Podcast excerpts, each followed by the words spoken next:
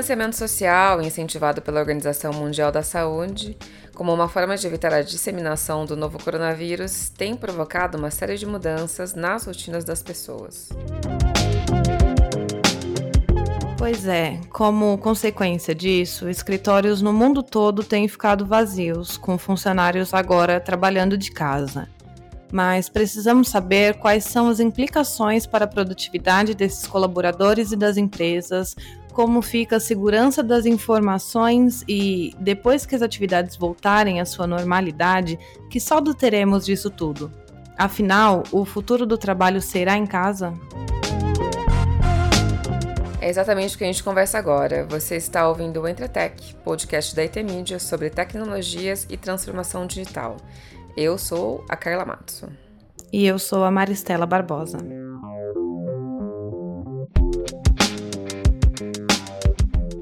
Empresas brasileiras estão adotando o home office de forma voluntária como medida para impedir o avanço do novo coronavírus. Nós, da redação da IT Mídia, que estamos trabalhando de casa, rodamos recentemente uma pesquisa com as empresas de tecnologia no Brasil para avaliar se elas estavam se comprometendo com a prática. Cerca de 43% das companhias com quem conversamos, que correspondem a cerca de 130 empresas, afirmaram que se já não estavam em home office no dia 27 de março, quando divulgamos esses números, estariam adotando nos próximos dias. Apesar de as empresas terem adotado em sua maior escala devido a uma situação emergencial da pandemia, o home office tem se mostrado uma modalidade que vem ganhando popularidade no Brasil. Muitas empresas já entendem o trabalho remoto como um benefício para reter talentos e até mesmo melhorar a produtividade. Sim, Mari, dados são legais de citar. Veja, o IBGE, Instituto Brasileiro de Geografia e Estatística, divulgou recentemente que em 2018, 3 milhões e 800 mil brasileiros trabalhavam em modelo home office. Segundo o Instituto, esse número correspondia a 5,2% do total de trabalhadores ocupados no país. Se a gente comparar com 2012, quando teve início a série histórica da pesquisa, a gente tem aqui um salto de 44%. É, Carla, mas não estamos falando de uma adoção do home office nos cenários mais ideais, né? Na urgência de possibilitar com que os funcionários trabalhassem de casa, muitas companhias não tiveram tempo de assegurar todos os itens de segurança. Sim, é verdade. Para uma reportagem da CIO Brasil, eu conversei com alguns CIOs e líderes em segurança, e no caso das empresas de tecnologia ou aquelas empresas que têm time de tecnologia como parte estratégica do negócio, elas já estavam bem preparadas e muitas já tinham home office como prática institucional. No caso, então, o que precisou ser feito foi só escalar a prática para a maioria dos funcionários, né? Mas, claro, essa realidade não se reflete para todas as empresas. E bem, para falar sobre a perspectiva de segurança e melhores práticas para a preservação dos dados, eu conversei com Fábio Solini, ele é pesquisador sênior em cibersegurança da Kaspersky Brasil. A entrevista vocês conferem a seguir.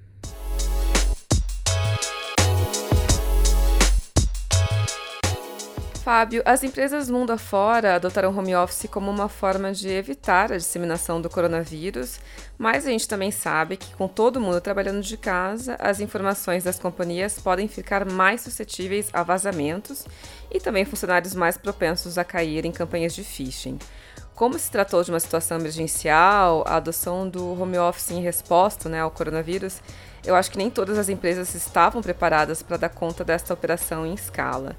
É, neste sentido, o que, que as companhias elas precisam ter em mente para garantir a redundância da segurança? Claro, uma pandemia assim, de forma inesperada, pegou muita empresa de surpresa é, e para mim o maior sinal disso é que o aluguel de empresas que alugam notebook tiveram uma alta demanda, os preços subiram bastante, o que demonstrou que a maioria das empresas não estavam preparadas. Pois bem, para que a experiência não se torne uma dor de cabeça e um pesadelo, né?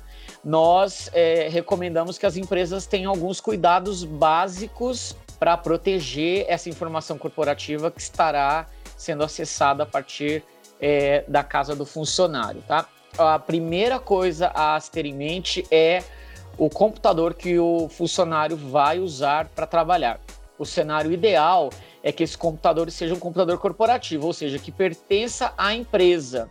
Até do ponto de vista legal, isso facilita é, o monitoramento, né? É, e o controle do que o funcionário vai acessar dentro da rede corporativa e também é, a possibilidade de oferecer uma melhor segurança. Então, que segurança seria essa?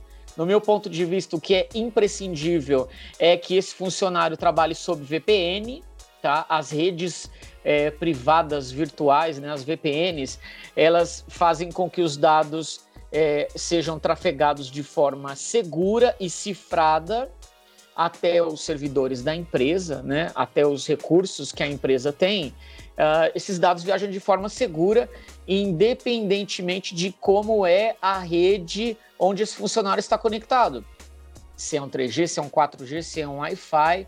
Então nós temos que partir da premissa de que a conexão é, doméstica do funcionário não é confiável. Por isso a VPN, ela é imprescindível para proteger os dados e as empresas devem limitar o acesso aos recursos corporativos somente sob VPN. Eu acredito que também é importante que as empresas usem dupla autenticação, ou seja, para acessar os recursos corporativos, além da VPN, é necessário ter um token, seja físico ou mesmo um token eletrônico, tá? Para garantir que aquele funcionário realmente é o funcionário que está se logando ou está acessando os recursos corporativos, tá? Uhum. Uh, e também eu acredito que, como última dica aí, é muito importante que essa máquina esteja protegida com um bom anti-malware e outros recursos que vão possibilitar a área de TI ter um controle sobre os dados trafegados nessa máquina e garantir com que ela esteja protegida. A gente sabe que o coronavírus, assim como outras pandemias, epidemias, elas são muito usadas como gatilho por cybercriminosos, né? A Caspesc já tem dados que possa compartilhar a respeito do número de ameaças que ronda o trabalho remoto desde o início da pandemia? Os cybercriminosos estão se orquestrando para se aproveitar deste momento? Sim, foram dois movimentos que ocorreram ao mesmo tempo e, e num momento bastante interessante. O primeiro foi as empresas correndo para colocar todo mundo em home office, e o segundo foi cybercriminosos a, a, adaptando seus ataques para atingir mais pessoas e para atingir esses funcionários que decidiram trabalhar em home office ou que foram obrigados a, a entrar em home office. É, para o cybercriminoso, esse é um cenário bastante benéfico para eles, porque você tem uma grande quantidade de gente trabalhando remoto, nem todo mundo tem os seus computadores devidamente configurados ou protegidos, e claro, é, esses funcionários se tornam alvos mais fáceis de, uh, de cyberataques. Né? É, o que nós já presenciamos até o momento foi que alguns ataques que já ocorriam, eles mudaram a temática, estão usando o tema da pandemia para poder é, chamar a atenção das pessoas para que elas caiam mais fácil no golpe. Uh, especialmente, isso nós vimos especialmente em ataques de phishing e ataques disseminados em programas de mensagens instantâneas, como o WhatsApp. Então, esses ataques já existiam antes, mas é, o que nós vimos agora foi essa mudança de tema, de temática, né?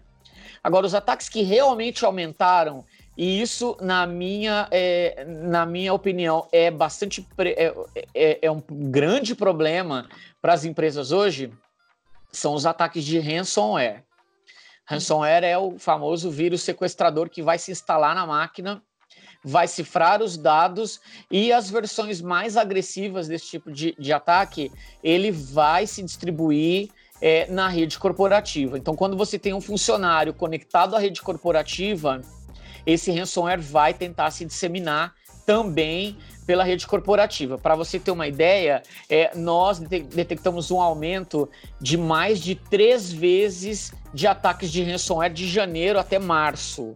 Então, em, em num período aí de curto espaço de tempo, nós registramos é, três vezes mais ataques de ransomware no Brasil, tá? Isso é só no Brasil, é, do que, por exemplo, no ano passado. É, isso para mim indica que o cybercriminoso ele quer afetar ou ele quer atingir funcionário de empresa que está trabalhando remotamente e a partir dele se disseminar na rede corporativa. Nós já vimos alguns ataques é, Algumas grandes empresas aí anunciaram que tiveram problemas, tá? É bastante provável que é, esses ataques estejam relacionados à força de trabalho que está distribuída. O criminoso é, sabe disso e vai usar isso a seu favor. Então, é importantíssimo nesse momento que as empresas tenham é, essa mentalidade, saibam desse risco e tenham uma proteção devida para poder mitigar ataques desse tipo.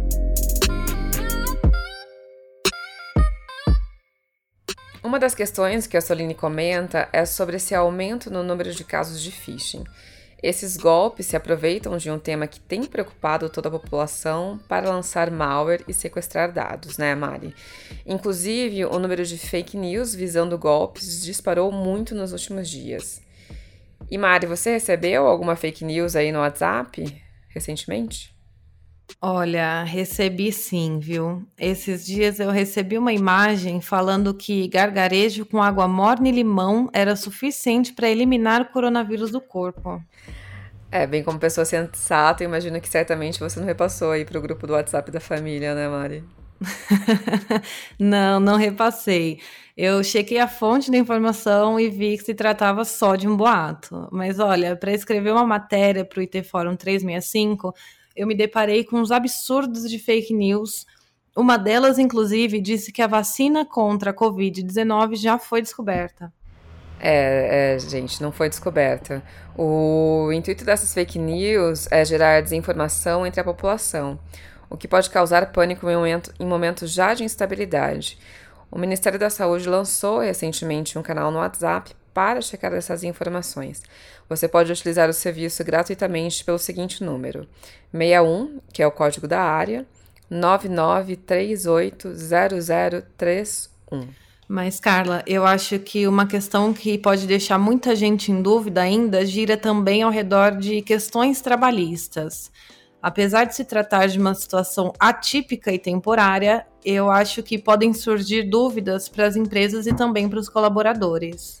Sim, eu conversei com o professor Paulo Sérgio João, ele é advogado e professor do Direito do Trabalho da PUC e FGV em São Paulo. Na entrevista a seguir, ele comenta um pouco dessas questões. Paulo, a gente sabe que uma boa parte das empresas no Brasil tem permitido o trabalho remoto como uma forma de contribuir para não escalar aí a disseminação do coronavírus. Mas a gente também sabe que o home office não era até então uma modalidade muito adotada no Brasil, apesar de já ter sido regulamentada. Como se tratou de uma mudança repentina e reativa, o que, que as empresas precisam levar em consideração do ponto de vista dos direitos trabalhistas? Então, o home office, ele como forma de cumprir jornada de trabalho já era adotada por algumas empresas que flexibilizavam para alguns empregados em função da, da prestação de serviços, aqueles que havia a possibilidade de, de, trabalho à distância. Então era uma mistura, se trabalhava à distância, em home office, e, ou trabalhava algumas vezes na empresa. Então não havia efetivamente uma necessidade, era uma opção que atendia aos interesses dos empregados é, e, e, também para os empregadores em função até de uma otimização de espaço de trabalho, não é? Então não havia mais aquele espaço físico tão intenso. Agora com essas medidas mais urgentes, com essa necessidade de uma prevenção contra a doença e com essa possibilidade de colocar trabalhadores à distância, o home office obviamente ganhou importância para aquelas atividades em que isso é possível, ou seja, o serviço pode ser prestado à distância. E os trabalhadores podem ser colocados efetivamente nessa, nessa condição. Então, é, a lei, na verdade, ela não trouxe uma novidade, ela deu uma opção para que as empresas possam fazer, simplesmente informando os empregados que são, digamos, elegíveis a esse tipo de trabalho, que será executado à distância. Uhum. Né? E nesses casos, quando é trabalhador nessa condição, ele vai para um regime é, de jornada de trabalho absolutamente irregular. No home office, acompanhar a jornada de trabalho do funcionário pode ser um desafio para as empresas, né, professor? É, o, o, funcionário pode, inclusive, muito bem exceder a jornada de oito horas ou, enfim, o que, o que foi contratado. Neste caso, o senhor tem alguma espécie de orientação para as empresas acompanharem? Então, o trabalho home office, vamos pensar assim, antes né, da crise ele nunca, nunca foi submetido a um controle de jornada. E uma presunção de que tinha que trabalhava num horário regular. Né? Não havia marcação de ponto, não havia né, efetivamente uma prestação de contas das horas trabalhadas. Claro, o empregado ele faz o login quando ele faz o login pressupõe que ele esteja trabalhando. Mas nem sempre, às vezes ele trabalha offline, depois ele encaminha o serviço isso, quando se admite esse trabalho à distância, trabalho é, por meio de home office, eu penso que há uma presunção, e aí o, momento da crise, acho que está fazendo muita gente repensar um princípio da boa-fé. Uhum. Esse é que vai ser o, a base, digamos assim, né, de toda de todas as relações trabalhistas e jurídicas a partir desse momento.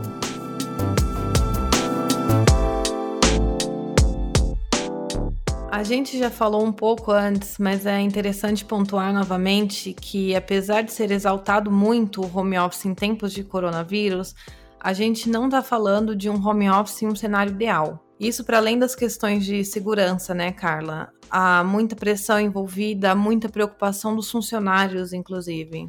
Sim, Mari, na CIO Brasil a gente publicou uma matéria que aborda exatamente isso. Segundo uma pesquisa feita pela NordVPN, empresa que oferece soluções de VPN, as pessoas estão trabalhando pelo menos duas horas a mais por dia.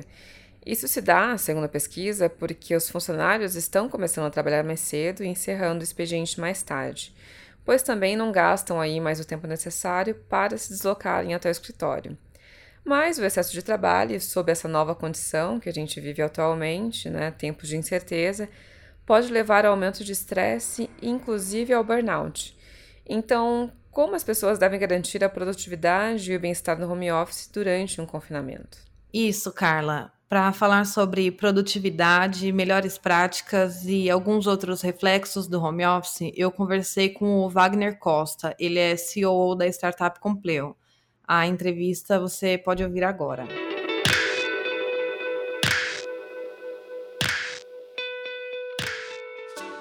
Algumas dicas interessantes. A gente sempre pensa na parte positiva do, do home office e, e, com certeza tem muitos aspectos positivos, né? Mas é importante lembrar de, de alguns riscos também, algumas coisas negativas, né? Tem, um, tem uma pesquisa do, do ano passado, de 2019, de uma empresa chamada Buffer, que eles conversaram com 2.500 profissionais que trabalham remotamente. E quando eles falam sobre o lado negativo, o, o, ponto principal que os profissionais comentam é a dificuldade de se desligar do trabalho, né?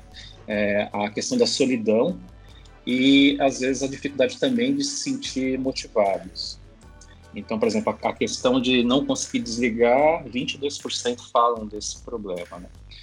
Então, falando um pouquinho sobre a minha experiência nesse, nesse modelo, e eu vou compartilhar algumas dicas. É claro que nem todas uh, todo mundo vai conseguir implementar, né? Depende muito da, de como é a casa e a situação da pessoa, né? Mas, mas acho que vale a pena né, levar isso em consideração. Então, o primeiro ponto é ter um espaço dedicado.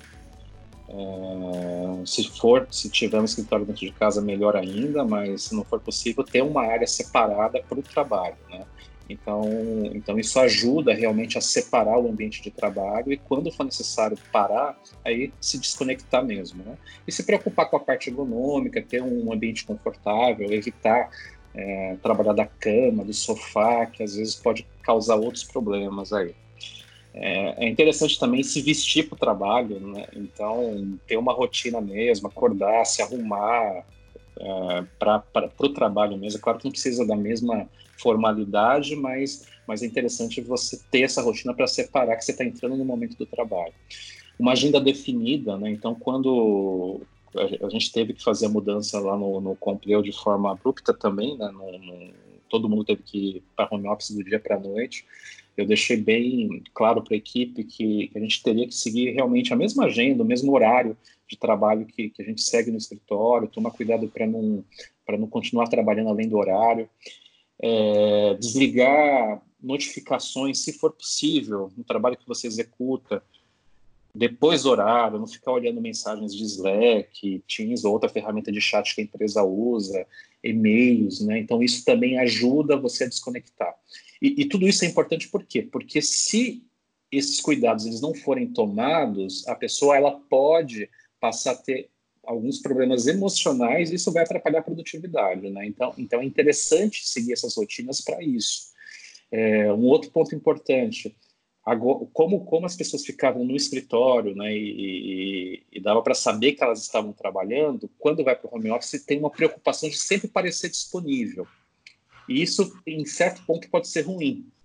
Para mim, uma, uma das grandes vantagens do, de trabalhar de casa é a questão de você é, não ter as interrupções constantes de um escritório e você conseguir trabalhar de maneira focada o deep work, né? Então, então essa preocupação de sempre parecer disponível leva a pessoa a, a ficar o tempo todo às vezes no chat da empresa, é, se preocupando em responder a cada mensagem e isso não permite que ela se concentre. Né? Então é interessante ter uma cultura que, que as pessoas tenham tempo mesmo, né, de, de, de trabalhar de maneira focada é, e quando for possível responder as mensagens, se não for nada urgente. É, uma rotina também interessante, aquilo que eu comentei, uma rotina de tanto de começo como de desligamento, né? Então, ter alguma coisa que você mostra para sua mente que você está parando de trabalhar, né? no fim do dia, é, ter alguma rotina, algum relaxamento que você faz, alguma coisa que está terminando ali o, a sua atividade, você já sabe que você, tá, você vai parar de trabalhar. E a mesma coisa de manhã também. E dentro do possível, no cenário que a gente enfrenta, é, fazer alguma atividade física, né? Seja dar uma volta no quarteirão, sair, fazer uma caminhada. E então eu acho que é muito importante isso e sempre lembrar da saúde emocional que, que é uma coisa que, mesmo antes desse cenário do, do Covid, a gente, a gente acompanha aí as empresas que, que trabalham, que, que, que já há muito tempo já estão com esse modelo de trabalho remoto, e, e, eles falam que o lado negativo, que nem todo mundo fala, é essa questão de, da pessoa sair de um ambiente que ela tem uma interação constante, né, trabalhar ali sozinha, e muitas muitas pessoas relatam esse problema da, da, questão da saúde emocional. Então, então é algo que, principalmente no cenário que a gente está agora, que a gente tem uma série de notícias negativas acontecendo o tempo todo, e as pessoas, uh, de repente, tiveram de deixar de interagir com, com seus colegas e trabalhar sozinhas, então, então é importante é, dar muita atenção a esse aspecto. Que dicas você tem para que os líderes continuem acompanhando as entregas dos times, dos colaboradores nesse tempo de home office, sem que eles fiquem microgerenciando essas pessoas, sem que isso dê um retrabalho para esses líderes? Acho que é muito importante a questão da, da confiança. Então, então, tem que existir uma confiança e se não existe essa confiança do líder no, no colaborador, né, então o questionamento ele, ele deve acontecer um pouquinho antes. Né? Então, por que, que eu tenho, porque trabalha comigo uma pessoa que eu não confio, que eu tenho que microgerenciar, que eu tenho que saber o que ela está fazendo de hora em hora. Então, então é, deve existir esse questionamento, deve existir essa confiança. E, e, e, o foco não deixa de ser tanto a questão de horas trabalhadas, mas no resultado realmente. Né? Então, é, olhar para o resultado. É, quem gerencia tem que mudar essa mentalidade, investir na comunicação, então entender como é cada colaborador que trabalha com você, né? O quanto de, de ajuda, quanto de coach ele precisa, o quanto de direcionamento ele precisa para executar as atividades dele. Né? Então, numa pessoa que estava ali no, no, no, meu dia a dia no escritório, precisava de mais ajuda, outro colaborador não, ele, ele, eu, eu explico o que, que, ele precisa fazer, ele consegue andar sozinho. Então, é, trabalhar nessas questões, né, investir na questão do, do, do de olhar para o resultado, para as entregas, né? E eu acredito que trazer algumas coisas das práticas de métodos ágeis também para a gestão vai ajudar, né? Então, por exemplo, métodos ágeis têm a, as famosas daily meetings, né? As reuniões diárias em que rapidamente se conversa com a equipe, cada um fala é, o que, que, fez um dia, se tem alguma coisa que está impedindo que ela consiga executar o trabalho dela. Então, são, são, são sugestões que podem ajudar nessa questão da gestão.